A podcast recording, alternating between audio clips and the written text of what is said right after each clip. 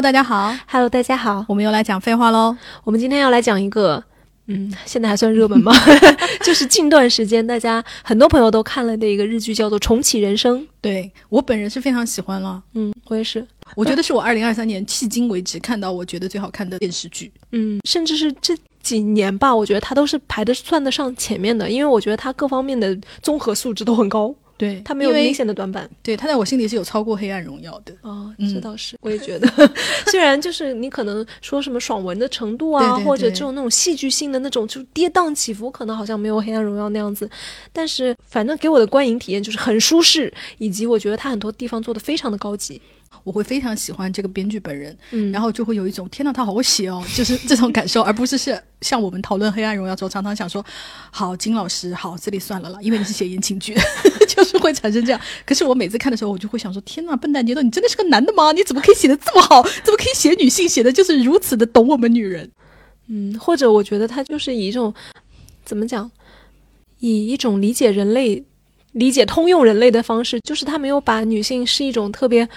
我自己感受啊，没有特别刻板脸谱化的一个描绘的方式，而且我觉得特别难得的是，在这个剧里面，它的可以说是核心的东西就是女性友情。嗯，这个我觉得是在影视作品中，它太少被作为一个重要的题目，对对对，来进行描绘的了。甚至在我们啊，可能就会涉及剧透了哈。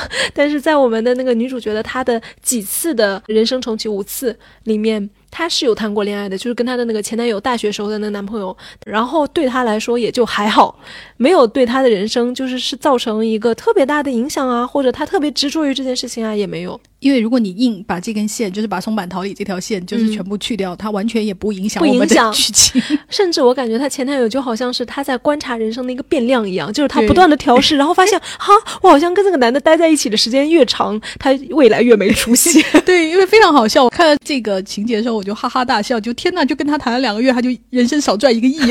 对对对，所以他那个幽默的情节真的是非常多。哎，但是也肯定也会有朋友没有看过。我觉得我们先讲一下这个剧到底是讲什么的，好了。好，我们这个剧其实它非常的简单，它的设定它叫重启人生，它就是讲重启人生，就是讲我们的女主角在她三十三岁的时候，就是被车意外撞死，然后呢死了以后，没有想到就是是有意识，当她睁开眼的时候，就发现了那个天堂咨询处，咨询处的办事人员说。可以去转世投胎，然后你就要做危地马拉东南部的一只食蚁兽。然后呀，天哪，这是什么鬼东西？然后没有想到他还有另外一个选择，就是从零开始，重新度过他这一生，重新积阴德，就是他的积分高的话，才有可能就是重新下一次做人类嘛。嗯。然后我觉得他这里面有一个观念也做得很好，对，就是他不是说人类就是最高贵的，是的，对吧？我觉得这个我非常的喜欢，我第一次看到我就哈哈大笑，因为它是有个功德体系嘛，就是说就相当于积分嘛，积分。兑奖嘛？然后他就问办事员说：“哈，我为什么要去做食蚁兽啊？你的意思是我上辈子做人就是做的很垃圾吗？我才会就是。”要去做就是这样不好的一个动物，或者就是我就做不了人什么的。然后办事员就说啊，这个其实每个生命转世投胎的时候，你会分配到什么，它都是随机的，并没有什么所谓的更好或者更不好。认为做人更好是人类的观念。然后他就说，其实大部分动物它在转世的时候，下意识它都想做现在自己的那个身份。然后女主马上就问，连蟑螂也是吗？然后他说，哦，是的，连蟑螂也是。而且我觉得非常好笑的一点就是，我跟我妹讨论这个剧，她说：“哇，我我说是这样子的，你最想做什么？什么样的就是积分要求最高？”她说：“天哪，这不就是一种坐地起价吗？” 我说：“没错，差不多。”对他这设定是什么呢？就是他不是说做人类最高贵，而是因为你想自主选择这个东西，就要用高积分来兑换。所以我觉得就是非常好笑。跟别人讨论的时候，我就说哇，这非常好，因为他已经就是消除了人类本位主义嘛。对对对，对吧？我每次就是大骂《聊斋》的时候，就是我很讨厌，就是所有的动物都想变成人。你以为做人有什么好？只有人才会写说所有动物都想修炼成人。如果这个《聊斋》是一个老虎写的，那肯定他就写所有的动物都想做老虎啊。对呀，大家都觉得做自己的物种是最好的。对呀，所以我就说，嗯，人类真的很傲慢。但是在这个剧里面，他就是很好的处理了这个问题，所以我还蛮喜欢的。我们先讲剧情好了。他有一个选择，就是重新。回去做人的话，那他当然就是回去，他想说还是想做人类嘛。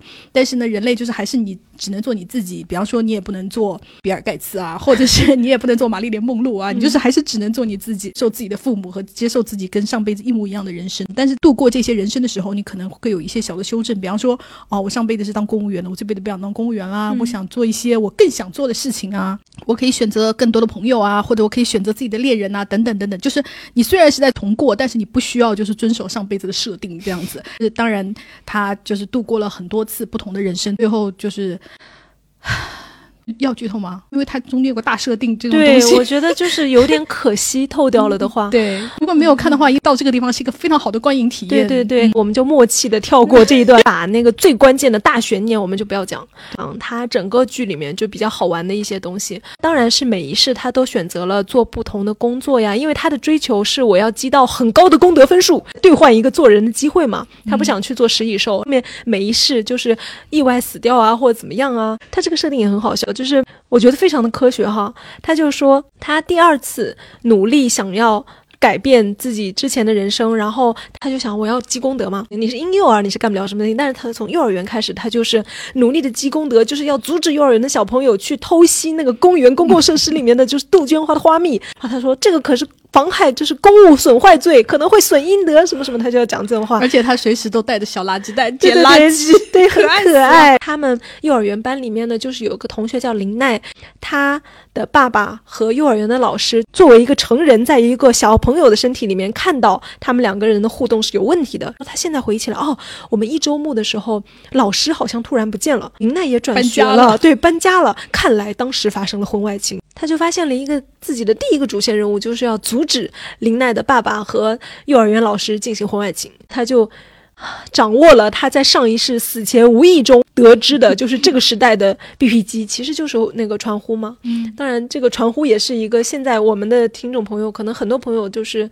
已经没有经历过那个时代，但是我们小的时候是见过的哈。对对对。作为我们现在就是只会用那种二十六键键盘或者九宫格，就是你都不知道 B P 机的那个打字传呼，你到底要怎么打出那个字？那就是上一世他意外的得知，就是用这种小小的生活细节堆砌出来，让他能够成功的发出一条警告的短信给林奈同学的爸爸，就是说你要是出轨，我就说出去，然后曝光你，曝光你，然后威胁他爸爸不要再跟。老师再接触整个故事，他所有的积功德都是这些小小的事情，比如说这个阻止婚外情啊，还有就是救老师。哦，对对对，他中学其实有个他非常讨厌的老师，就是讲话又超大声，然后又没收了他的 GBA，就是游戏机。他 那时候玩游戏，其实他没有上课在玩，但是还被老师就抓现行，就没收了。很讨厌这个老师。他第二世的时候在地铁上，因为。看到了那个老师，因为讨厌那个老师而出于这个动机在拍视频，想发给自己的同学，其实就是偷拍嘛？无意间录下来，就是实际上是有另外一个男的，他在性骚扰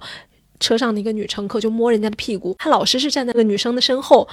的旁边的一个方向，就一左一右两个男的，那个真正的犯人就是躲躲到一边去了，然后那女生就是误会了那个老师，就把他抓下去，就是说他是色狼啊，就是性骚扰啊。因为在原来的故事线里面，女主她没有出现在那个地方，所以也没有目击，也没有录下来。总之就是老师就是被冤枉了，被开除了嘛。然后在这一世呢，他刚好因为出于偷拍，他就把这个事情给拍下来，手上就有证据，等于说挽救了他老师。虽然他很讨厌这个老师，他也很不想救这个老师。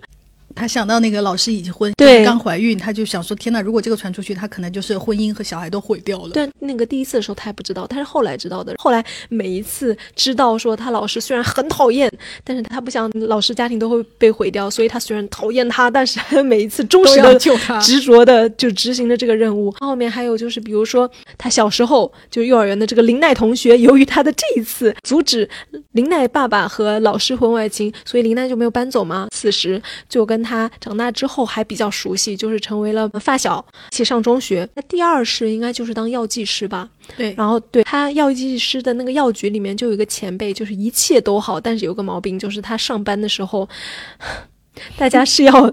谁来的早，谁就要把那个门打开开门。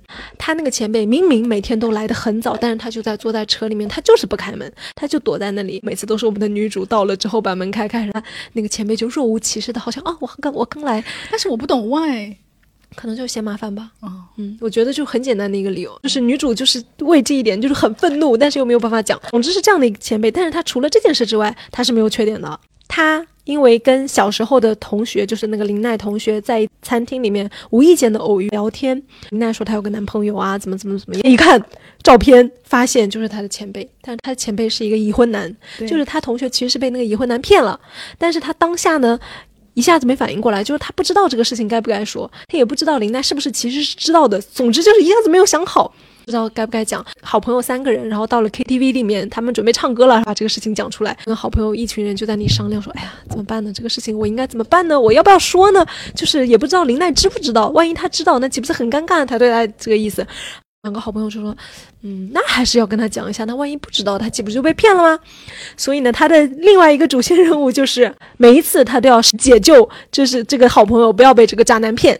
所有的故事当然也有那种比较就是救人命的，比如说他外公在第一世里面其实是因为吃了两个医院开的药，其实那个药互相搭配起来是会产生就是有害的，但是是两个医院的不同的医生开的药，他们没有注意到。”那第一世的时候，他只是一个普通的公务员，他当然不懂。第二世，他因为职业改变了，他选择做了药剂师。然后他看到那个处方，他意识到，哦，上一世的时候，我外公好像病情恶化的太快了，有点不正常。现在想起来，不知道哦，可能是这药方有问题，救了他外公一命。其实你看，这虽然是日常里面很小的一个事情，但是其实挽救了他外公的生命。你要说他小吧，好像也没有那么小。对，但是确实也是生活中，没有那么是一个那种惊天动魄。对对对，它不是那一种事情，就好像是什么，我要阻止凶杀案呐，好像也。不是那一种，或者是破坏恐怖分子的那个什么预谋，也没有到这。我觉得这他的这些剧情的设计就是很好，因为他摆脱了这种时间循环也好，人生就再来一遍也好，这种题材的一个常见的套路，就是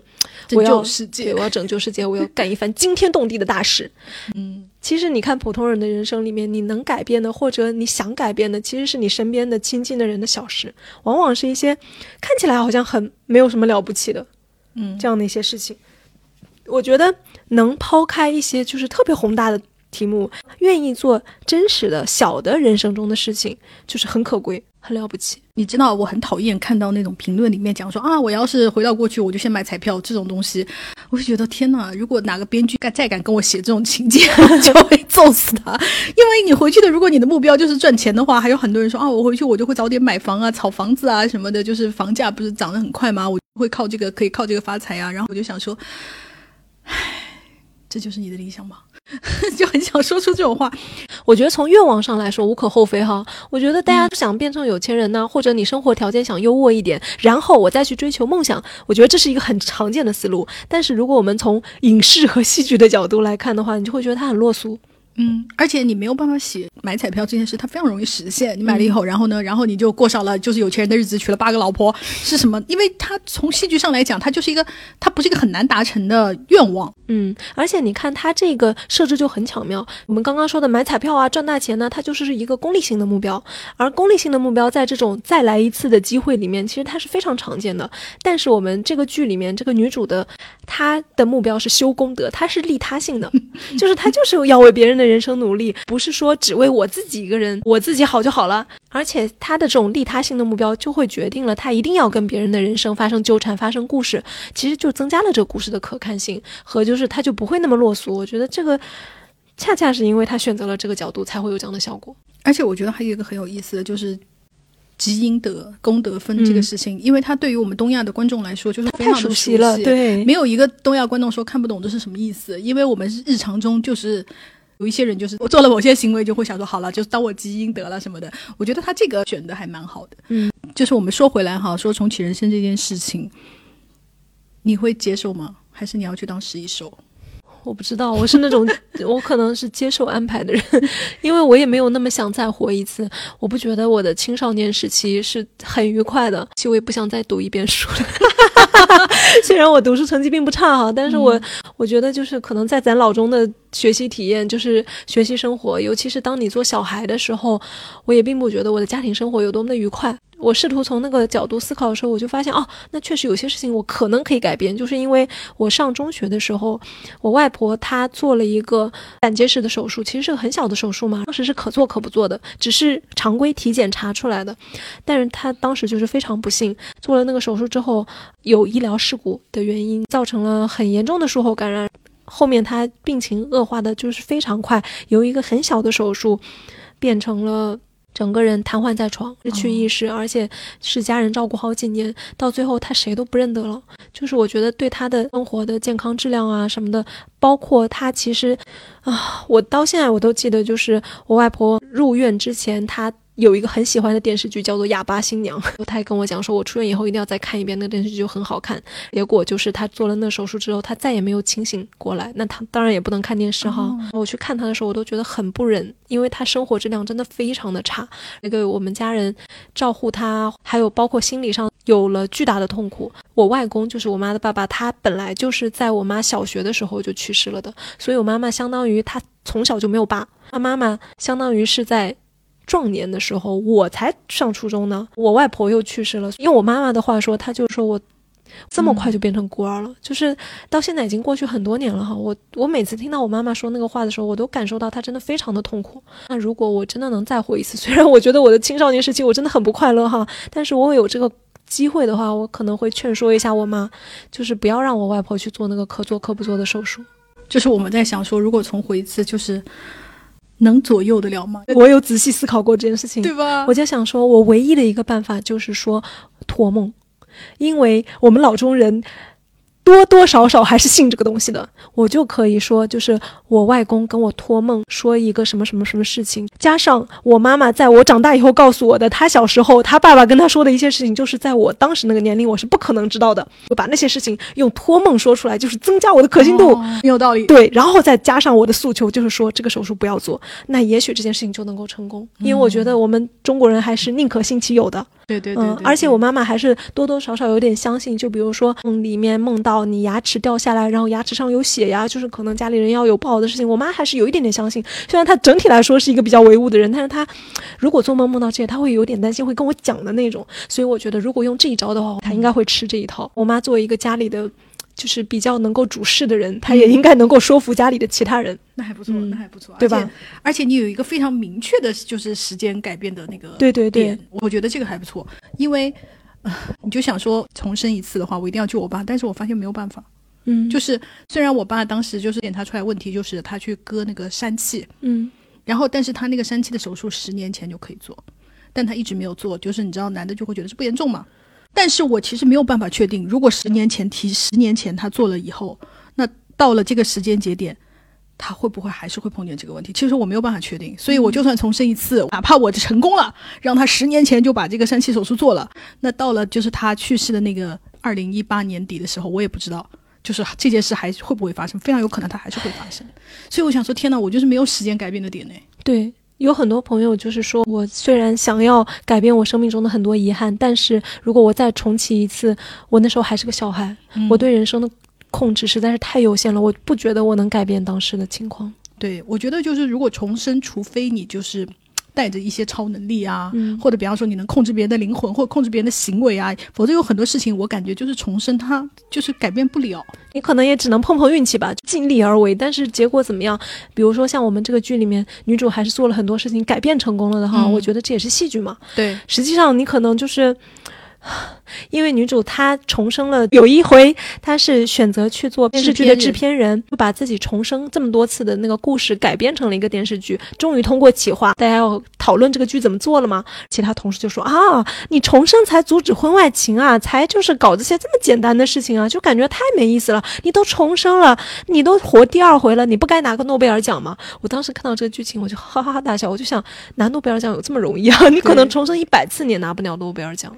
对，在一个我们没有办法剧透的那个情节里面，他就有做不到的事情，而且真的差点就是做不成了。嗯，所以我就说，天呐，就是如果真的就是重生，就是不带任何 buff，就是普普通通的，又是从零做起，你除了就是像我们那个电视剧里面讲的。除非你在小学的时候就成绩可以很好，其他没有任何。因为到了初中、高中，其实很多知识你真的相当于还是你还是要重新学一遍呢。我觉得重新学一遍就很烦。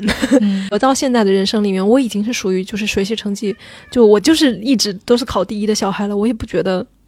读书有多快乐是吗？对，以及咱老中的普通的一个人，就是学习成绩好，固然能给你提供一些选择，但是我们人生的选择范围它终究是有限的。人那个剧集里面，他因为考第一，然后人生获得了巨大改变这件事情，嗯，我觉得毕竟是喜剧，而且我觉得，不是他有一次重生是当那个研究员嘛，嗯你记得吗？还写了那种论文，就是他的内饰已经做得非常不错了，因为他那一次有机会做人了。对，就是那一期的功德分非常非常高了，但是我又觉得那个也非常非常难呢，因为他就是基本上时间都是泡在实验室里面做那个，他都没有办法跟他的没有什么。个人生活啊，然后失去了他最珍贵的友情啊，对，我觉得其也是很痛苦的。嗯，而且我觉得很难，就算有的时候你就算失去了那个，你也不一定能考上、啊。对，没错，而且我觉得最幽默的是，就这个剧还非常的幽默，对就是那个有一个相关的剧情呢，是他就一直，因为他活了这么多次，他就一直在比较说这个世界这个位置有我没我是不是不一样。他第一世的时候是做市政府的公务员的，是在那个投诉窗口接投诉的办事员，所以就经常会碰到很多就是很难缠的那些来访的人嘛。中场午休的时候，他就会跟同事一起去吃饭，要么就讲上司坏话，要么就讲说啊，我们这个工作啊，就是开场白和结束语真的很难讲。你难道跟他说是欢迎光临吗？但是我们这里又不是商店。他走的时候，那到底是要说什么呢？他第二世的时候，他就有这样的一个剧情的承接。做药剂师就很好用，因为药剂师非常的明确，来的时候就会说啊，你好，什么可以对，有什么帮你啊？来开药的肯定是就是病患啊或者家属。他走的时候，那个告别语是也是非常明确的，就是祝您保重健康。就是这个话是很好说。他所有的东西都是用很小的点在串联这些他体会到的人生不同的一个东西。还有比较一个什么呢？就是他后来虽然不再做那个公务员的工作了，但是他还会去原来的那家店吃饭，看到了他以前的同事。结果他在旁边桌子一听，哈，人家那两个女同事竟然。在聊了第一世他们从来没有聊过的恋爱话题，都没有大倒苦水，而且聊聊起来非常的兴奋和甜蜜。天呐！所以就是第一世的时候，大家就是每次都是在骂上司和就是各种抱怨，难道是因为我吗？对，我觉得这个就是非常可爱。我们要就要再一次表扬我们的编剧，编剧是个直男呢。我稍微查了一下，他好像已经已婚了，哦就是这也是我没有想到的。他写过另外一部剧叫《架空 OL 日记》。哦，然后里面有一个也是非常可爱的那种细节，就是你看得出来，就是怎么会那么好笑？就是他去呃化妆品专柜，然后那些柜姐就是给他化妆，你知道吗？然后他就这里的有个那个特别小的细节，你一看就想说天呐，就是跟重启人一样非常细腻。他说每次就是别人给我化妆的时候，我都要屏住呼吸，因为也怕呼出来的气呼到人家手上，这样就很不礼貌。底下的人都在想说天呐，你是个男的，你为什么会有这样的体验？就想说，嗯，真不错，就是足以证明，你看这个就是编剧本人，他其实在生活中非常留意这些小的细节。对对对，就很好，我就觉得他的那种幽默感，他就是大大小小的，就放在各种地方。比如说一试的时候，他不是在那个办事窗口吗？就老被投诉，是会遇到难缠的人。有些时候呢，就是人家就说我要见你领导，就把他的那个上司叫过去应对，结果人家还是不满意，就是非常的生气，就抓你的领口。他们都是穿衬衫的，领口有时候衬衫就会被抓破，所以他们的那个窗口基本上职员都是会备备用的白衬衫放在那个窗口旁边。他第一次就是上天堂，天堂的那个服务处咨询处的时候，他就。很不满意，因为他也不想当食蚁兽，想投诉，他又他又想说，好，那我要不要叫他领导呢？就类似这样在想的时候，他突然看到了那个办事员身后一个格子里面只放着好多件衬衫，他就说啊，跟他说这些也没用。真的非常的幽默。对，我真的非常喜欢这个剧，而且这个剧里面没有人在谈恋爱，对 对对，不仅仅是我们的女主角哦，她妹妹有谈恋爱。哦，对他们，但是也没有太重点写这件事情，是好像嗯，恋爱它并不是一个特别特别大的一个东西。嗯，而且她的那个友情写的特别好，嗯，尤其是她到了东京以后啊，她的那个小姐妹就就去找她玩啊，因为她住在埼玉嘛，埼玉好像离东京很近，然后开车大概两个小时。她的好闺蜜老是来找她，然后我就很喜欢他们的对话，就不是说啊你来看我好高兴啊，而是说你们这样也来太多了吧。就是你一看就是知道熟悉和亲密的人才会讲出这种话，然后她还想说你们来这睡哪呀？然后那个她的好闺蜜说当然睡地上啊，她说那我可不会陪你睡地上，家里有床我为什么要睡地上？就是她这种的那个台词和对话，就是让你觉得啊，就是非常非常的怎么讲，我很喜欢，就是很真实，对对对特别真实。他那个对话就写的非常好，我特别喜欢看他朋友之间的那个对话，也是为什么？其实我一开始已经看过解说了，这个剧情我全部都知道，但是我再重新去看原片的时候，所以我觉得大家也不用太担心剧透。就你再去看的时候，那些很多细节是解说啊，或者我们这期节目里面我们没有办法一一传递给你，然后你看到那里的时候，你还是会哈哈大笑，你就会觉得非常的幽默。对话我就觉得很真实，是因为我们日常生活的对话它可能是没有逻辑的，他们是这样子，就是好朋友三个人在你聊天嘛。开始坐下来的时候，女主角她就起了一个话头，说：“哦，我跟你们说，就是我昨天我就碰到了我们中学的一个同学。”叫一个就是小 A 吧，说到了这个事情，然后这时候他朋友就是说啊。吃这个零食就是湿巾怎么没有啊？你给我拿个湿巾吧，我想擦擦手。这时候就已经忘记了前面的这个他要说小 A 的事情，他要说干嘛要擦手呀？你吃完了之后不是你还要继续吃零食吗？你又不是不吃了。可是我就是想擦一下呀，我就是觉得手上不清爽。他就拿纸巾给他朋友，朋友拿过去说嗯，但是纸巾擦不干净，就是还是湿纸巾擦的干净。他们就是在讲这些事情，而且讲的就是那种非常屁话的屁话，对，非常屁话。一听这种你就会你就会觉得太真实了，他就是生活中的那个东西。他们就是在讲这些事情，完全无关的，就讲了一。大堆，然后女主角突然想起来说：“哎，我刚还没有讲完呢，我现在要来讲那个小 A 同学的事情。”我一听到那个时候，我就觉得哈哈大笑，这就是我们真实日常生活中的对话会有的东西。比如说，好朋友坐在一起，在那里讲话的时候，坐在一起吃东西嘛，突然就说：“嗯，看动画片，我是喜欢。”比如说，他原片里面不是讲的这个哈，他就说：“嗯，我是喜欢看名侦探柯南的，你是柯南派吧？”另外一个就说：“啊，我是假面超人派。”哎，第三个人就说：“嗯，我是酱油派。”第四个人他就没有问你为什么要突然说酱油派，然后他就说，嗯，那我可是喜欢就是番茄酱的，就是大家全部乱对，全部乱掉，但是你一句我一句，大家都知道。他其实，比如说，我是要喝甜豆浆的，就是每一个人都在说一个价值取向，另外一个人又接回来说，但是我喜欢咸豆浆，就是这个整个对话，它非常的顺畅，就是好朋友之间，他大家很默契，而且编剧他没有向观众试图解释任何东西，他没有一个话外音，或者有个朋友突然冒出来解释说，啊，我们现在在说这个是因为我们都怎么怎么怎么样，他。也很尊重观众，觉得观众一定是听得懂的。嗯，我们观众确实也听得懂。而且我非常喜欢的就是，只要本人最讨厌的就是京剧嗯，截图，这是我最讨厌的日剧的东西。尤其是天哪，在这里稍微批评一下板垣育儿，板垣育儿就是很喜欢搞那种京剧，然后弄一些那种什么。嗯，在发明什么罐头刀之前，罐头刀我也不能说它不好哈，但是我就特别不喜欢这种京剧。然后在本剧里面你找不到任何一句，因为全都是屁话，然后就 非常的舒畅，因为也没有一个人就是好像突然要开始跟你上价值了，对对对，对，所以我特别喜欢这个剧。由此我要反过来说，就是我不是很喜欢，就是近年就是特别红的另外一个剧，就是那个《白莲花度假村》。《白莲花度假村》就是对于我来哈，我个人来说的那个就是他太喜欢上价值了，大家太喜欢打嘴炮了，我很烦。但是重启人生里面完全没有任何这个问题，他就是有一种，唉，大家随便过吧，怎么样都可以吧。我唯一对这个剧稍微有一点不满的地方，就是这里面没有一个人是同性恋，让我觉得非常吃惊。因为我认为多多少少，我以为他会带一点，但是完全没有，是让我觉得哦，我还蛮诧异的。因为我以为就是在这种剧里面会有一个人，比方说就是会跟 LGBT 稍微沾一点关系，因为我感觉。LGBT 人群非常非常广大，他在你的生活中，你不可能你身边这么多朋友没有一个人是，而且他跟他之前的朋友其实还算是联系蛮多的，他们最后不还是 KTV 啊，就是大家同学聚会啊，是完全没有一个的。这个其实是让我蛮诧异的，因为这个剧做的非常的新潮，非常的那个就是前卫，我以为他会带一点这个，结果他是完全没有的。嗯，确实，不过我又感觉他感情这方面他做的特别的淡。哎，但你这么一说的话，我就觉得如果有的话，我确实也会喜欢，因为我觉得以这个编剧的水平，他不会写的很烂。对，嗯，他可能。我也不需要他写很多，他可能能轻描淡写的，就是写一个聪明的东西出来，就觉得又增加了可看性，然后觉得啊，你多样性，对你有你有这个多样性的，你有这种包容的东西在，我就觉得这样其实是个加分项，也会很好。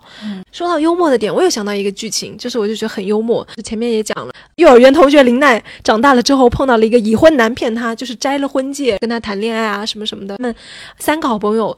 在 KTV 把这件事情讲出来了之后，这时候他们做了一件什么事情？就是排练，就是已经想说天哪，我们要怎么样跟他讲啊？对，就是已经把电林奈电话叫过来了，但是人家还没来，他们就说嗯说服他跟渣男分手。但是呢，呃，也不能就是这样上去就硬说吧，排练一下，然后就有角色扮演。他们三个还在那里讨论说啊，但是我看林奈的那个个性好像不像是会直接干脆分手的那种。但按照一般的套路的话，这种时候就是那个渣男还会说啊，我其实。我跟我老婆没有感情、对，没有感情啊。另外一个人就接茬说啊，对啊，这就是隐隐的透出自己家庭不和睦的那种就是套路啊。另一个人就说啊，此时就是林奈就会母爱大爆发，你就想啊，虽然他就是也不怎么样，但是我此时我就更加守护他，什么什么。他说嗯，另外一个朋友他就说嗯，来了来了，就是最最经典的这个东西。那我们这时候应该怎么说服他呢？什么什么？此时女主角她自己的话外音又在吐槽说啊，没有任何一个人有婚外情的经验，但是因为我们看了很多的电视剧。所以我们对婚外情了如指掌，非常可爱。对我那时候就觉得哦，太可爱了。既然都这么演了，他后面就会做的更加的出乎你意料。嗯、我觉得这里也是非常好看。我为了破坏没有看过的朋友的体验，我就不讲了。嗯嗯。我比较喜欢他幽默的地方，就是他终于可以做人了吗？然后，因为他每次做任何一个动物，就比方说做食蚁兽也好啊，做海胆也好啊，有工作人员都会拿一张照片出来给他看的，就是说你可以做人类的时候，也拿出了一张照片。那个照片上有六个人，就是属于那种标准的美满家庭，比方说一对老夫妇，一对年轻夫妇，然后两个小孩，就是整个就是标准人类。就说天哪，那我是要投胎做哪一个呢？结果工作人员说不是任何一个，这是从免费图库里随便抓的图，只是个示意图。我就觉得。天，这也太好笑了！我也在等他回答是哪一个人，你知道吗？对，所以结果他的那个答案完完全全就跟那个上面的人没有关系。这时候我就深刻感觉到了，嗯，编剧真不错。你感觉到他真的有在认真的设计每一个对话里面的关窍，他一直在安排这种小的点，让你是开心的。对，观影体验是很好，因为他一直有那种小小的幽默，然后他的剧情也是大体上是轻松的吧？对对。为了不剧透的话，我们只能这么说。我还有一个剧情特别特别的喜欢，他其实不是有一世已经有机会做人类了吗？但是他有一个更重要的使命，就是他要帮助更重要的人，就选择回来了。工作人员都告诉他，你要是现在有投胎做人的机会，你不去做，你还要再重复的话，下一世就不一定能做成嘛。而且你下一世就是最后一世了。嗯，其实等于说女主放弃了非常珍贵的机会，她要回来，是她重要的人嘛。此时她就跟她的好朋友就讲了这个事情，然后他好朋友也是经历过重生的哈。他好朋友听他讲这个事情之后，他就说啊，天哪，你都没有讲过，就是，而且他不是一回来就讲的，而且是他们共同生活好多年之后，他一次无意中提起来。好朋友说啊，你有当人的机会，你不去做啊？他就说必须得回来啊，就我们现在要做的事情很重要啊。反问他好朋友说，如果是你的话，你也肯定会回来的吧？好朋友听了之后就说啊，嗯。女女主立刻就说：“哈，你那个你那个停顿是什么意思啊？你那个停顿很可疑吧？” 好朋友说：“没有，那我当然是会回来的呀。”这个对话就写得非常的好，就是因为这个吐槽就是好朋友才会吐的槽。嗯，真好。这个剧真的非常不错，就是我们讲了这么多，还是就是非常推荐大家自己去看，因为它里面有很多很妙的点，包括为了就是让那个老师不要坐上那个地铁，就把老师硬拉到那个家庭餐厅，然后假装要向老师讨教人生的难题。一到点啊，终于这个老师可以错过那班车，不会被人当色狼了，立刻翻脸让老师赶快走。对对对，他 就是一分钟都不想再听老师讲这个话。对，所以就是整个都是做的非常的好笑，但是我们看完了以后又会觉得，就是天呐，这个剧情也太理想了吧，就。日本人，你少给我来这一套！你们就是就是把你们自己的生活描述的那么幸福，是想气死谁啊？反正我每次看到那个，我会想说：天呐，日本人真的过得这么幸福吗？这个剧一直到后面，就女主角四十岁了也没有结婚，然后家里人也没有任何人催她，大家就是好像没有这件事。对，就是觉得很正常。她跟她妹妹其实有聊过婚恋话题，就是她妹在某一世里面，就是边开车边跟她说：“姐，就是你，你也不考虑结婚吗？什么什么的什么的。”就大概讲这个话哦，应该是第一世吧。然后他就说哦，那倒没有什么特别的考虑。然后他妹就是很自然的说，嗯，也正常。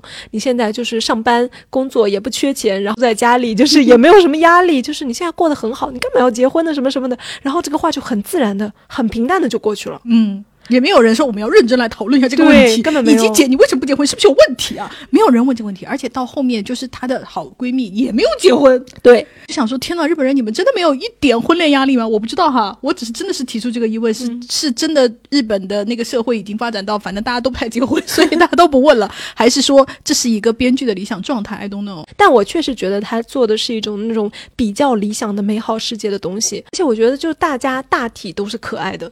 对，我觉得还有一点做得好，就是他跟他妹妹的那个姐妹关系也做得很漂亮。他重生五辈子，他妹都当他司机，去哪他妹都开车。我心想说：天呐，我妹可不会就是这么好，那完全就是姐妹之间的那个感情好到你也想说，哼哼，是假的。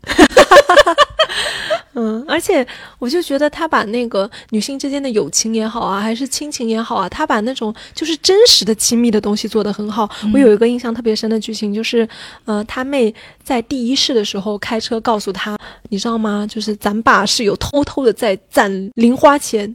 就是在存私房钱，女主就完全不知道。女主说：“哈，我完全不知道。”妹妹就说：“是的哦，她可是从婚后就开始攒了。把这个零钱放在哪里吗？她把那个零钱放在她那个鞋子里面。”到后面某一世的时候，妹妹是已经有小孩，他爸就天天买那种玩具，就是给妹妹的小孩玩嘛。出去，然后妹妹又给他当司机。出门的时候，女主就顺手就拿了鞋柜里面，他把鞋子里面的零钱都出了好几个硬币，放在他妹的手里啊，一直辛苦你了。就是妹也非常自然的就接过去，他就拿了。嗯，我就觉得这种情节的呼应啊，这么自然的，就是姐妹之间的这种默契，我就觉得做的非常的好。而且还有一个我特别觉得哈哈大笑的，就是他每到青春期就很烦他爸。对对，那块那个情节做的特别好笑。他说：“我明明知道，就是也没有什么，也不能怪爸爸。他要说他只是吃饭的样子很讨人厌呢。比方说他只是就是那种会对着那个电视里面的那个美女啊露出那种这个笑容，或者是会抓屁股，反正等等，就是他就说。” 我完全都知道，作为一个成人，我都能理解，但是还是很烦。就是说，为什么一到青春期就会对爸爸这么烦？而且他重生五辈子都很烦。对 他只是越来越有，就是越有耐力，越有定力在克制这种烦。对，但是太好笑，我看了就哈哈大笑，因为我们女性共同的体验，就是到了那个时候真的很烦男的，就是有一种就是看爸爸怎么样都不顺眼的那种时期。我觉得这个也做得很好，就是真的，天呐，是个直男编剧写的，也就是让我们非常的羞愧啊。反正我就觉得真不错。我首页还是有很多朋友，就是看了这个剧之后，因为主演是安藤英嘛，安藤英他本身这个演员，他就演得非常非常的好，因为。他在那里面是有他参加朋友葬礼的情节的，因为对他来说失去很重要的人嘛。参加完葬礼就是失魂落魄的回来，然后是那种流眼泪啊，自己一个人流眼泪。但是他演的非常的克制，一点也不夸张，你就会觉得这是现实生活中真实的人，真实的一个表现。安藤英他本身就是一个电影演员，对对对，他演戏就是演的非常的好，自然。对我觉得他演那个电视剧简直就是怎么讲，探囊取物，非常的容易。其他的演员，呃，下帆。大家应该有很多朋友是熟悉的。我觉得本剧的演员没没有很拉垮的，大家都不错，没有差的，都很可爱。对，嗯，有一个朋友在评论里面说他特别好的就是就是你刚刚说的那个他从火葬场出来的那个，然后看到了那个天空，然后有一个朋友就说他说天呐，他说看到第一个的时候他非常的震撼，因为他参加完葬礼出来了以后，他也是一模一样的动作抬头看着天空，并且他还发了一张他当时看的那个照片。哦，他说我当时看到的那个天空我永远不会忘记。哇哦，嗯，然后我就哦，真的是好的编剧，你看就是会引起我们观众的共鸣，嗯嗯，哇，真了不起，嗯，让人羡慕和嫉妒。有一个朋友，他就说有一个细节也是做得很好。他说的是那个哈，他说的是日本的问题。他就说，就是你前面讲的，不是他的那个同事是已婚的嘛？是通过他带婚戒才判断出来的嘛？这个特别真实，就是说，他说在日本的职场上，因为我不知道哈，他的那个 IP 是日本。他说日本职场上，如果人家不讲，是绝对不会主动问别人的婚恋情况的啊。这是也是一个就是在日本职场上非常真实的东西。所以你只有通过他带婚戒，你才能判断，因为平常同事之间是绝对不会问的。我还蛮羡慕这种大家互不干扰的这种职场文化。对，他说是因为那个日本的那个雇佣的那个规定里面就说，因为这会构成骚扰，而且会造成雇佣的不公。哦，嗯，对哦。其实我们刚讲了这么多剧的，如果重启人生的这种假设哈，我们征集的时候也问了大家，就是如果你有同样的一个机会。重启你现在配置的人生，就是你可不是让你去当比尔盖茨哈，就是从零岁开始，你再活一次，你愿不愿意？如果愿意，你是怎么想的？不愿意，你是怎么想的？我就发现我们征集到了一大片。我要第一次就去当食蚁兽，我可不愿意再来一次了。但是我也会想当食蚁兽诶，但我想当食蚁兽，我是觉得，因为我没有过过食蚁兽的人生，我很想就是就是这些新奇的体验吸引我，我也很想试试看，就是食蚁兽是什么样的人生，并不是说我觉得做人太讨厌了，因为毕竟我觉得总体我的人生还是有一些愉快的东西的。所以，但是我想做食蚁兽，是因为 我没有做过食蚁兽，我要试试做食蚁兽是什么感受。嗯，但你要说到就是尝试新的选择的话，那我。截止目前的人生选择，我还是蛮想选选别的路的，对吧？嗯，但是如果要以从零岁开始把青春期再过一遍，那我又有点不乐意。主要是从零岁过起太费力了。嗯，我们中国学生的学生时代，就是很多人其实就是还蛮痛苦的嘛，以及可能家庭生活也不是那么愉快的朋友，就是他就更加不想再活一次了。尤其是你又要陷入原生家庭的痛苦。对啊，就是像有些朋友，他甚至讲到了，就是家家庭里面有家庭暴力啊，爸爸妈妈嗯之间就是有那种很严重的呃矛盾，爸爸妈妈应该离婚，但是他们又没有离婚，或者说是童年还有别的就是重大的那种精神创伤的，那我觉得完全理解啊，你怎么还会想要谁想要过那种日子啊？谁想要生下来就被重男轻女那种啊？嗯，就有朋友说，我好不容易经历了我童年的那一些就是痛苦创伤，然后我现在我觉得已经过得很好，很幸福，很开心。但是你让我再来一次，我吃不消。确实，因为你不能选择投胎到别人家，对吧？对。而且你作为小孩，你就是没有选择，而且你没有能力，你根本都不能改变。你说像我们刚刚说的那个，我们的女主角至少还做一些阻止婚外情的动作。我就说一个特别简单，如果你爸就婚外情了，你作为一个三岁小孩，请问你本人怎么阻止？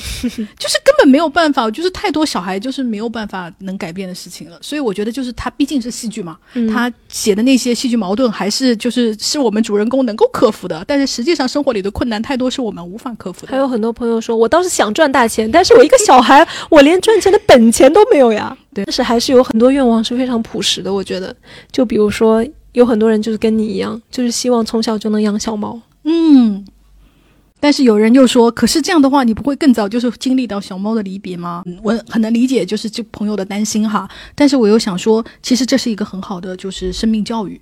嗯，如果我们能够，比方说早点养到小猫，早点有你生命的这样的体验，其实也不是一件坏事。嗯，还有很多朋友提到了，就是我想告诉妈妈，不要和我爸结婚。不要生下我也没有关系，还有希望妈妈不要放弃工作，她值得更好的。有好多好多人赞同，想告诉妈妈不要嫁给我爸，找个体贴的、脾气好的，或者怎么怎么样的。还有甚至有朋友，我看了他的留言，我都很伤心。他就说，我希望我妈妈就是早一点跟我爸离婚，不要因为我就是一直不离啊，或者怎么怎么样啊。而且我觉得我是一个给我妈妈带来不幸的孩子。他想说，首先。你能出生，说明你妈已经嫁给你爸了，他已经来不及了。然后还有一个朋友就是跟我说，他说正是因为我不想出生，因为我出生就注定我妈嫁给我爸了，所以我不要再重生。希望我妈在我没有重生的时间线里面，她的人生能过得轻松一点。当然，还有一些朋友他在意的事情，我觉得很可爱。我希望像我喜欢的漫画家白美美所画的那样，就是睡成圆头，因为婴儿期你就有意识可以控制了嘛，嗯，然后你就不会睡成扁脑壳。宋慧乔也是扁头，她依然是个大美女。对哦，好吧，因为那天有人发了一张就是宋慧乔侧面，她就很明显的扁头，睡成圆头可能也并不能让你变成一个大美女。嗯，但可能就是想在我们目前开的盘上尽力的变好一点吧。因为那个关于就是身体方面的那些东西，就有很多朋友，当然就影响到健康那些手术啊，他就都不用说了。还有很多人就说，我希望好好保护我的眼睛，不要搞成高度近视。哦，啊，我觉得这个确实也是有道理的，因为你现在已经是大人了，你知道用哪些方式，比如说户外运动啊，或者就是不要过度用眼呐，你就是你已经有意识的能够规避嘛。还有很多人提到，就是我要好好保护我的牙齿。对对对，还有在。什么时候应该去做牙沟填充啊？就早点做掉，可能就不会导致你那个龋齿啊，或者就是发展到很严重啊什么的。然后我觉得，嗯，很有道理。就是希望听到这里的朋友们，如果你有类似的问题，就是早点去看牙医。对对对，而且哎，最近有没有看到一个新闻？嗯，就是北京从四月份起。牙齿种植的价格降了百分之七十啊！真的，嗯，然后他就说，就是现在想种牙的朋友就是可有福了什么的那个新闻，就是北京的新闻。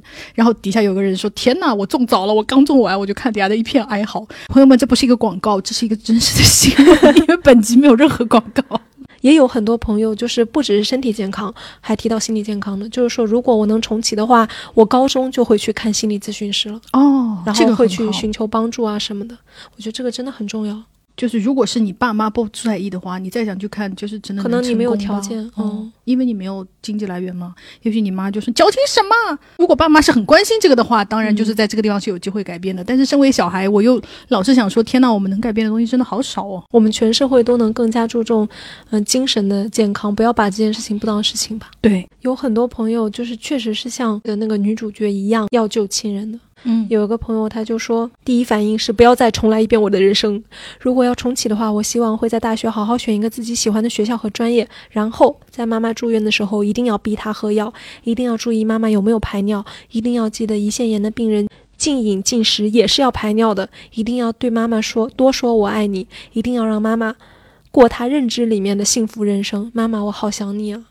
嗯，然后这一位朋友差不多，他说的是，我希望在爸爸心梗那天提前送他去医院，就不希望他那么早能会离开我。对，唉，这些都是我很羡慕的，因为你们有具体的可以改变命运的点。这个朋友他也是啊，他就说，如果重启人生的话，希望二零二一年十二月三十日那天回到家里，带爷爷去医院做检查，看看身体出现了什么问题，这样也许就能改变他在那天凌晨猝死的结局。还有就是，希望改变我的高考志愿，应该全部都选师范学校，不该什么都还不了解就盲目学医。我发现就是改高考志愿确实也是哦，对，就是很多人就是会讲的一个事情。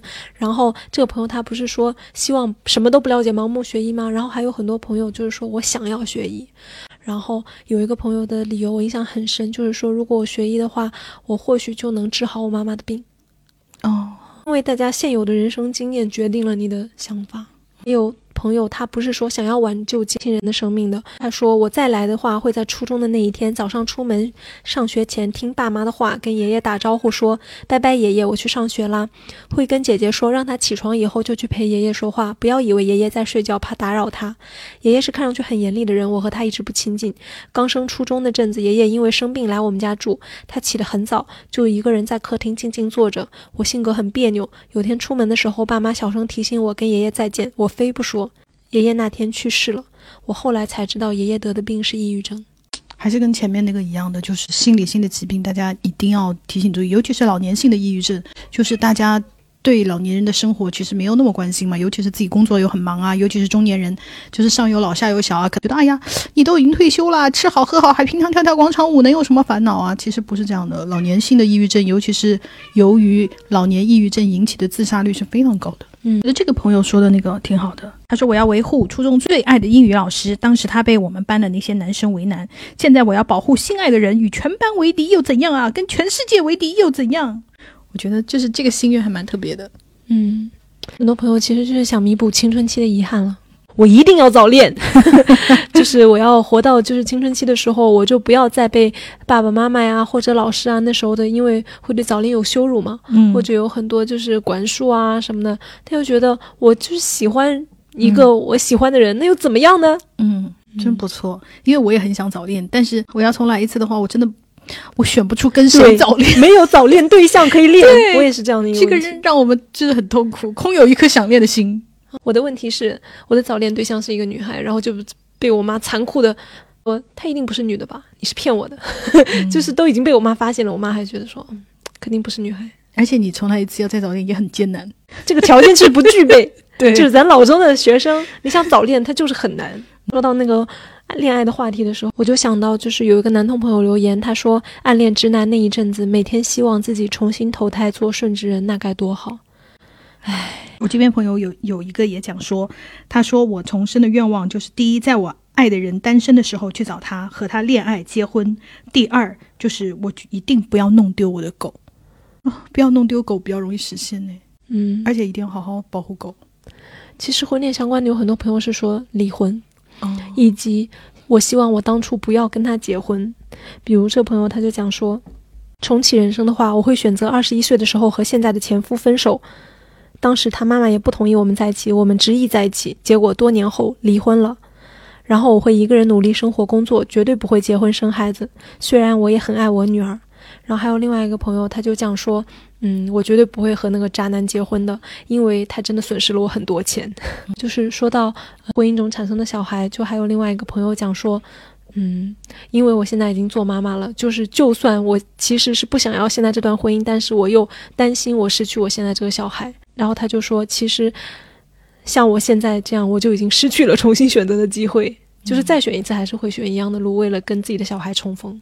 哦，哎，《时空恋旅人》里面有一段就是这样子，他妹妹就是出了车祸，然后就是因为他爱上了一个渣男，然后那个渣男就是在跟他打电话的时候，他就呃很痛苦，然后在开车的时候就是发生了车祸，然后他为了避免这这件事，然后他就穿越回他妹妹刚刚跟这个男的相识 party 上，然后在那个 party 上，他就拉着他妹妹不要去跟那个男的讲话，因为他是个渣男嘛，那个男的就勾搭别的女的去了，然后改变了这个以后，他就很高兴，他就觉得他妹妹不会发生那个那么严重的车祸。等他回到了自己的时间线以后，他就发现他跟他老婆生的那个小女孩变成了一个小男孩，然后他就很震惊，他就问他爸爸说怎么回事？他爸爸说因为你在小孩出生之前的任何一个穿越都会影响你的结果，就是这个东西是随机的。因为他跟他的小孩就是女儿三岁了已经有感情了嘛，所以他就没有办法接受这件事。这就是在讲那个蝴蝶效应嘛。嗯嗯。我朋友他讲的，你看他就不太愉快的经历。他说不愿意。六岁的时候，爸妈因为父亲出轨离婚；十二岁，妈妈二婚，并且在我十六岁时，因为继父家暴再次离婚。我妈妈最后因故意伤害入狱。高考之后，我就脱离原生家庭了。现在硕士毕业，在北京有房有户口有老公，两个人工作生活稳定。再给我一次机会，我不知道还有没有活到现在看到好生活的勇气。有朋友是说。重启人生，如果爹妈还是现在的爹妈的话，我选择自保。说实话，我从八岁开始就想自杀，初中还付诸行动了。我过着跟文东恩差不多的人生，在学校被男同学语言霸凌，回家还要提心吊胆看亲爹的脸色，挨骂挨打是家常便饭。如果重启人生，我希望我是孤儿。天哪！这个朋友他讲的也是，他说最想改变的就是一年级不选择留在爷爷奶奶身边，这样就不会因为重男轻女一直被克扣吃的。基本上那时候就吃猪油炒饭，最好的就是油炒土豆。也许那两年就不会因为营养不良长不高，小矮子的痛谁懂？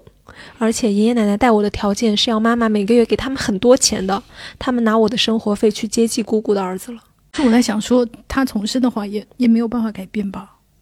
就不知道小孩的哭闹和不愿意到底能做多大的影响了。就每次就是听到这样的，然后我就发现我们讨论的里面就是有一点，小孩真的很难改变，对吧？因为大人根本不会听你的，尤其是在就是这种父权的权威家庭，小孩讲话根本就是放屁啊。就有朋友，你看他说不想重启，能不能投胎到父母相爱、陪在身边、经济不愁的家庭（括号来自留守儿童）。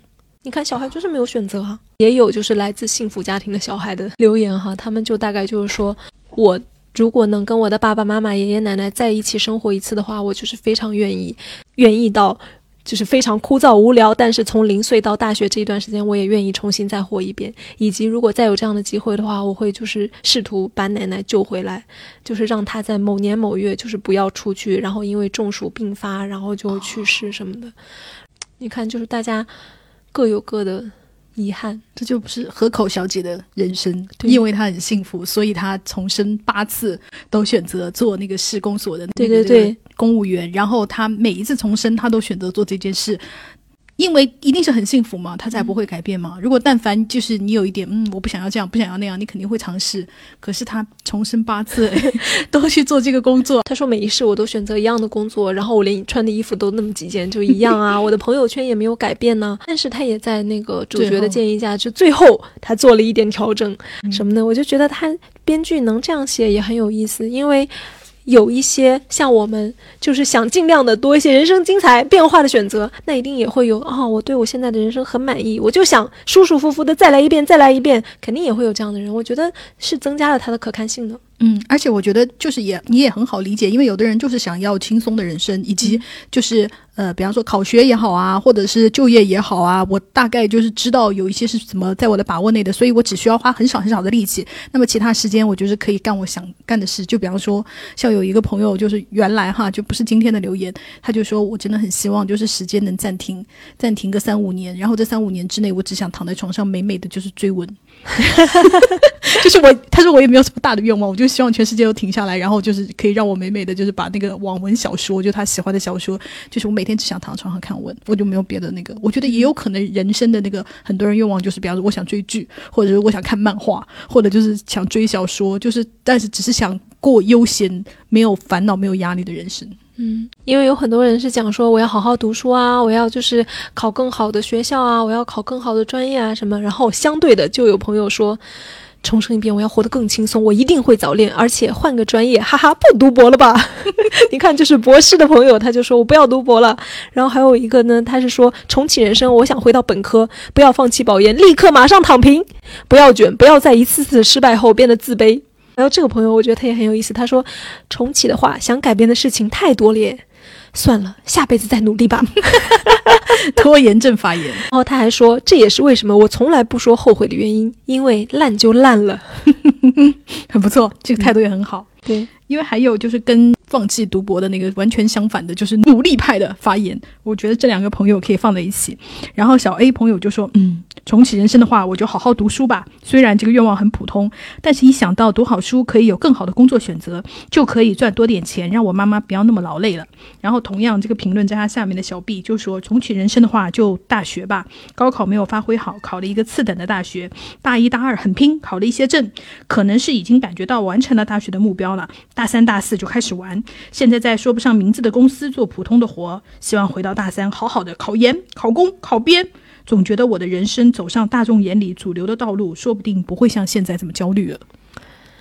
唉，这咱就是东亚人生就是这样。你看文东恩复仇第一件事也是好好读书，然后、就是考学之后就走上了考编、考公的道路。嗯，但是你看，这里就有一个朋友，他就不是这样想的。他说：“我不愿意一路走到现在，虽然看起来顺利，但是好累好累啊！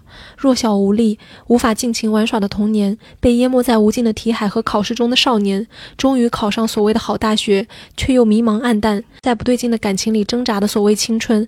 工作后日复一日似乎没有尽头的上班，重来一遍就会更好吗？这好像已经是一条最好的路了，但是我还是很迷茫。”是。唉，我觉得其实最迷茫的就是不要说是第一次人生了，就是哪怕你第二次，你真的知道自己想要干什么吗？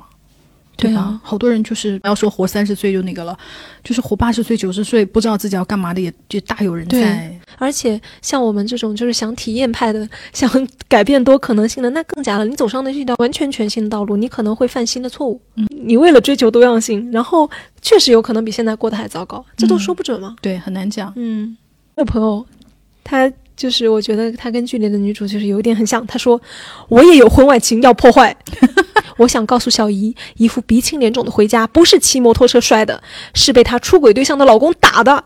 小姨早点离婚，姥姥就能少操一点心，也许就不会得癌症，就不会那么早去世。然后他发了个流泪表情。让我纠结的是，还学不学现在的专业？我又舍不得大学室友，又很清楚我并不热爱这个学科。好奇，如果换个行业，自己会成为什么样的人？我又想到那个，哎，天哪！时空恋旅人真的有好多这样的情节。时空恋旅人他就是讲说，他认识了他的老婆嘛，他就很爱她，可是因为他要去就是跳回时间线做一些别的事情，结果正是因为他帮了他朋友的一个忙，导致于他错过了他跟他喜欢的这个女生就是相遇，对嗯然后他就想说：“天呐，我一定要去，就是认识这个女的。”他就想起来，这个女的很喜欢那个 Kate Moss，就是那个超模。他就在 Kate Moss 的那个展上等那个女的，就终于认识了那个。没有想到，就是过了这么几天，因为他等那个展过了几天嘛，没有想到就过了这么几天，那个女生已经有男朋友了。然后他就天呐，他就又跳回去，重新又认识他那种。然后哦，我的意思就是，这位朋友，如果你很想认识你的大学室友，可不可以试一下？你又可以认识他们做朋友，然后也可以继续重启人生，做另外一个选择。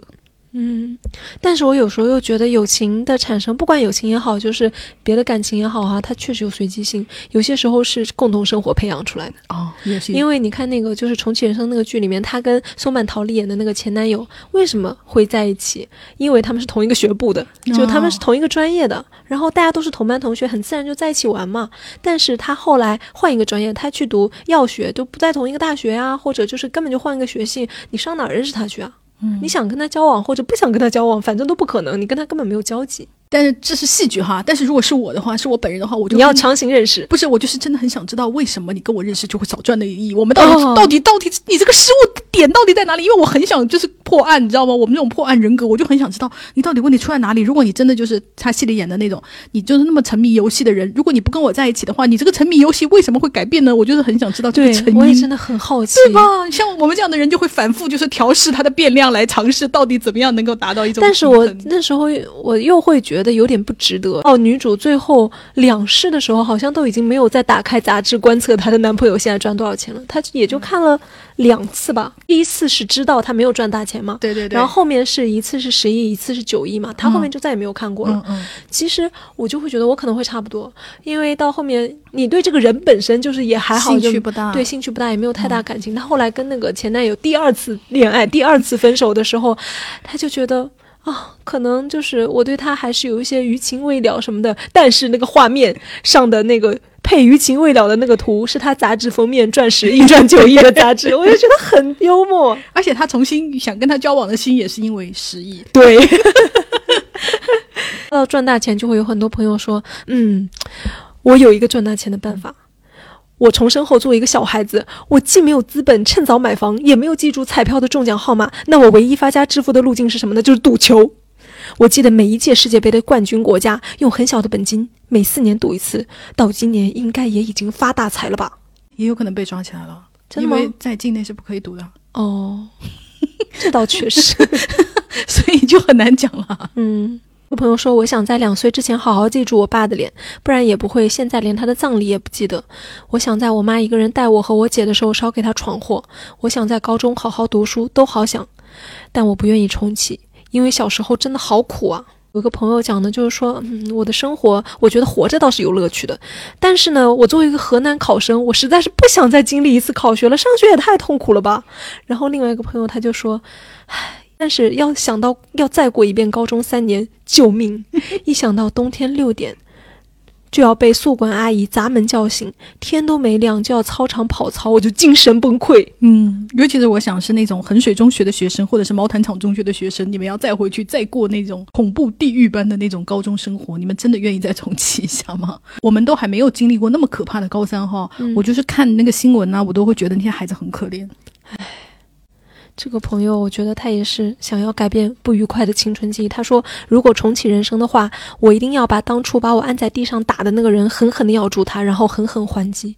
有很多朋友就是说自己想要做什么动物的呀，这个朋友他就说，俺当大野猪在丛林里横冲直撞，不小心一头撞死在树上，成为某人某个大老虎的食物，好的很。其实也有很多朋友就讲说啊，我还是想做大熊猫，想做小熊猫，这样就可以靠脸生活。然后还有人想的，我觉得很可爱，他就说我要做天天能够泡柚子澡的水豚。对，都讲得很具体，嗯而且听上去就很可爱。对，当然有很多人就是说我愿意当食蚁兽了。食蚁兽是不错了，因为大家都不知道食蚁兽是怎么样生活，然后听上去不错。然后我上次说我想当食蚁兽的时候，有一个朋友还在评论里说，他说啊，可是食蚁兽要吃蚂蚁，好恶心哦。我说，可是你要知道，就是在我们食蚁兽的眼里，蚂蚁就是好吃的，就是火锅，对呀、对不对？这就不烦恼了呀。嗯，而且还是有很多朋友就就说我想要做富贵人家的小猫小狗。哦，诶，还有一个朋友他想说，我想做我自己的小狗，因为他觉得他自己的小狗很幸福。哦，那他应该就是对小狗很好的人。嗯这个朋友的那个答案还挺特别的。他说：“身为普通女性，我其实并不想重启，因为女性大部分青春岁月都被生理期烦扰着，这是我最痛恨做女性的地方。所以我宁愿当食蚁兽，我也不要重启了。”我觉得哦，痛经这个确实是让很多女生就是想说，我不想要再经历这样的痛苦了。嗯，也建议大家就是可以去看一下医生。如果你是子宫内膜异位症引起的痛经的话，其实通过吃药是能够缓解你的痛苦的，就是不止我们知道的布洛芬这样的一种方式。这个朋友他说，家里还算是比较亲近的长辈，在我订婚宴那天，为了给我争面子，饮酒过度，当晚猝死了。已经过去快一年了，但是还是耿耿于怀。虽然大家都说这个事情我没有任何责任，每个人都该为自己的健康负责，但如果有机会，我还是想回到那个时候，阻止他喝那么多酒，或者回到更早以前，勇敢地阻止他们拼酒，哪怕一次。他就是说，因为这件事情发生在他自己的订婚宴上嘛，给他很大的痛苦。他还后悔，就是说他当时没有劝过一句，就是想说只要不要逼我和我的伴侣喝酒就好了。但我觉得这个想法也是可以理解的嘛。嗯，你毕竟没有办法预料到后面的事情啊。另外一个呢，他就说，从前那么多次我看不惯他们拼酒劝酒的时候，一次都没有鼓起勇气站起来阻止。我就在想，如果能再给我一次机会，我能阻止这三点中的任何一点，可能都会让我自己和我的家人好受很多。如果能重来，即使我不能成功说服他们不要拼酒，至少可以在他们喝成这样的时候直接打幺二零。哎，你看，就是酒桌文化有什么好处呢？我不愿意重启，是因为我好爱我的女儿，虽然其他有关她的变量我都没有什么留恋。我但愿我可以未婚生下我的女儿，然后带着她随心所欲的生活，不需要在婚姻里苦苦挣扎。愿意重启的话，还是换个工作吧。这个公务员的工作太他妈烂了，感觉每天跟一群蛀虫在一起工作。但是这也不需要重启，现在就可以换。哦，然后我就觉得嗯不错，祝你成功。然后还有另外一个朋友，他也是这样想的。他说，如果重启，我会告诉爸爸一定要健康，想尽办法阻止他生病。我会努力读书，去成为自己想要成为的人，能够更早成为家人坚强的后盾。虽然过去的我没能做到，但是现在我已经在做了，而且做得越来越好。我觉得，与其寄希望于重生，不如现在就开始改变，不要觉得太晚。只要开始，什么时候都不晚。然后这个朋友他说，我不愿意，但如果只能像女主那样选择，我想改变的事情还挺多的。我会改变人生中很重要的一个角色，还有很多小事。在我小的时候，我养了一个小狗，后来小狗下落不明。如果重生的话，我会和它好好相处，更加关照它。还有一次，因为和同学吵架，没有送他生日礼物，我很后悔。还有一个同学，我应该在他转学之前好好陪他的。你看，他说的真的都是很小的事情。还有就是父母吵架，我妈离家出走，把我抛下了，我就在门口哭。如果重生，我倒是想试一试怎么撮合他们俩在那个不需要婚冷静期的年代办离婚。然后他就说，想了想，我要重生的话，一定会活得很辛苦，因为我需要改变的事情实在太多了。对，还是死了就死了吧。但是如果通过努力，我的人生轨迹被改变了，我们也也不会遇到后来喜欢的一个人。如此说来，要是真发生了可以重生的事情，也只能努力一次了。然后呢，他还补充了一下，要是重生了，就会再发私信告诉你的。谢谢你哦怎。么这么可爱？然后我就想到，你记得《重启人生》里面，他为了保证小福的那个小孩顺利出生吗，然后他就必须要保证，他就遇到他的那个打工的同事。然后我想说，天呐，因为我以为他会劝他就是珍惜他和小静的那个婚姻，然后他为了保证那个小孩的出世，他也没有办法劝他，就是比方说两个人要好好过呀什么的，而是赶快离婚。嗯，这个也很不错。如果你重生的话，你到底衡量什么东西比较重要呢？是那个小孩比较重要呢，还是你珍惜眼前人比较重要呢？我觉得对于我来说哈，就是如果我重生的话，我要衡量别人的人生，这个东西就会难住我。嗯，而且我觉得这也是因为戏剧它写的就比较理想化嘛。实际上，你推动一件事情改变，你真的不知道它最后会怎么样。可能你去劝人家分，然后人家说哦，但是我也没有那么想分，然后他反而不离婚，对啊也有可能吧？对啊，或者就是他离了以后，他根本没有爱上他的同事，对他，爱上别人。哎呀，我就都很难讲对我就会觉得，就是虽然这个戏剧很理想，但是对于我来说，我重生，我要改变别人的人生的这件这个东西，或者保持别人的这个东西的话，我就会特别谨慎，因为我不知道要从哪里下手。就是除非是比方说像帮助老师这个，就是它是个很具体的事，我觉得它发生在一瞬间，就是是一个是或者否的问题，那个事情是很清楚的，嗯嗯，那就好做了。对，我有朋友他说，在遇到《重启人生》这部剧之前，我经常幻想自己的重启，说是重启，不如说是修正，带着记忆一次次的修正自己的人生，哪怕早起很痛苦，做题很乏味，都无法阻挡我想重回初初中，修正自己少年时光的想法。初中的时候，很多未经重视的事情，犹如暗自生长的脓包，在时机成熟的时候就怦然炸裂了。我最经常想的就是，我要勇敢的和喜欢的男生谈恋爱，因为发现那是我们能经历的最纯粹的恋爱，不用考虑婚嫁、性交、未来，喜欢只需要一句话就行了。而且其实潜意识里这是一种反抗，因为当时我们的中年男班主任严打早恋，我的女生好朋友因为早恋被他叫到讲台上拽衣领、捶肚子，脸面全无，甚至叫来了他妈妈。他妈妈也在走廊破口大骂我的朋友，甚至说：“你不是喜欢他吗？回他家吧。”当时我们没有一个人敢出言反对，我觉得无形中就放纵了我们平庸的恶。但我们经常冷眼旁观类似的事情，因为我们首先无法判断对错，其次我们没有勇气和能力，最后无论是学校还是家庭的环境都在默许这种行为。于是我们班主任为所欲为，像七八十个家庭的皇帝，说一不二。有一个同学的妈妈是小学老师，反对他这种教育理念。结果老师在上课的时候，直接对那位同学说：“你跟你妈说，不想上就别上了。”所以我特别想带着更成熟、文明、勇敢的心智和这种恶势力做斗争。成功与否都是其次，但这种是我们明善恶的态度。我希望那时候我能接受正确的教育。在当时，我最愧对朋友的一件事是，有一天他被训斥以后，在教室外痛哭流涕，想寻求我的安慰。那一刻，我因为害怕被连累而不敢上前，甚至是另外一个同学给他递了纸巾。半年后，他毫无缘由地和我渐行渐远。我在网上询问他原因，最后引起了一场没有结果的骂战，轰轰烈烈的绝交了。后来才知道是因为恋爱的问题，他才和我疏远。但我始终记得我不敢上前的情景，觉得那也是我对我们友情不负责任的报应。高中有一段时间，我疯狂的因为友情而内耗，想要获得一个最好的朋友，想要成为朋友的唯一，特别害怕失去。这件事影响了我两三年的学习状态、精神状态。往前追溯，竟是因为他对我的不告而别，我潜意识里面开始害怕这种情况的重演，于是疯狂的在后来当时的朋友身上寻求安全感，这也让他备受困扰。初中的我以为那件事对我没有什么影响，直到一年以后，他才开始隐隐作痛。所以我一直想回到那个时刻，让心智已经成熟的自己做出不不后悔的选择，选择好好的告别或者和解，不要让任何一段感情因为外力的干扰而破裂的莫名其妙。其实我还一直怀疑班主任是同性恋，但七八年前在小城市里面还没有同性恋这个概念。我们的男班主任四十多岁未婚，喜欢抚摸年轻男孩的脸，性起时在上课时间直接亲他们，这不就性骚扰吗？我觉得不管他是不是男同哈，我觉得这都是非常严重的行为。哦，我插播完毕。他说，班主任喜欢在公共场合问那些。男同学私人问题，类似于“你爸不在家，你怎么洗澡？”现在想来，真的很像性骚扰。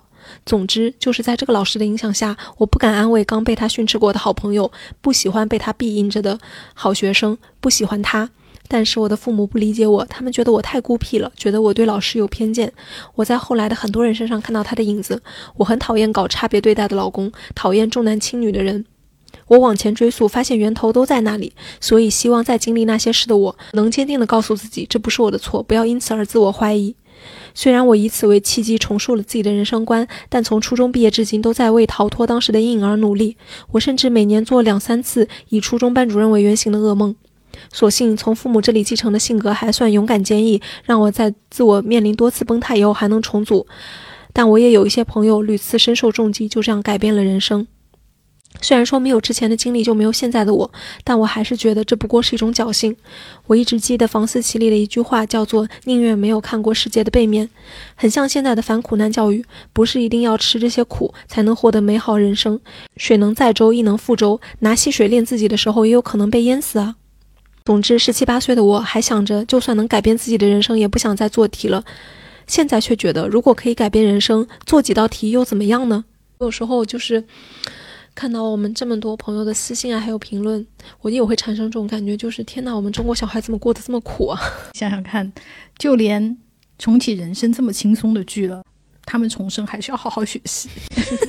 就是东亚的气氛就是这样子。然后我们又讲到时空恋旅人，人家就是时空穿越也好啊，时空跳跃也好啊，他们的重点就是谈恋爱。然后你看我们现在的青春校园剧，实际上就是在讲早恋嘛。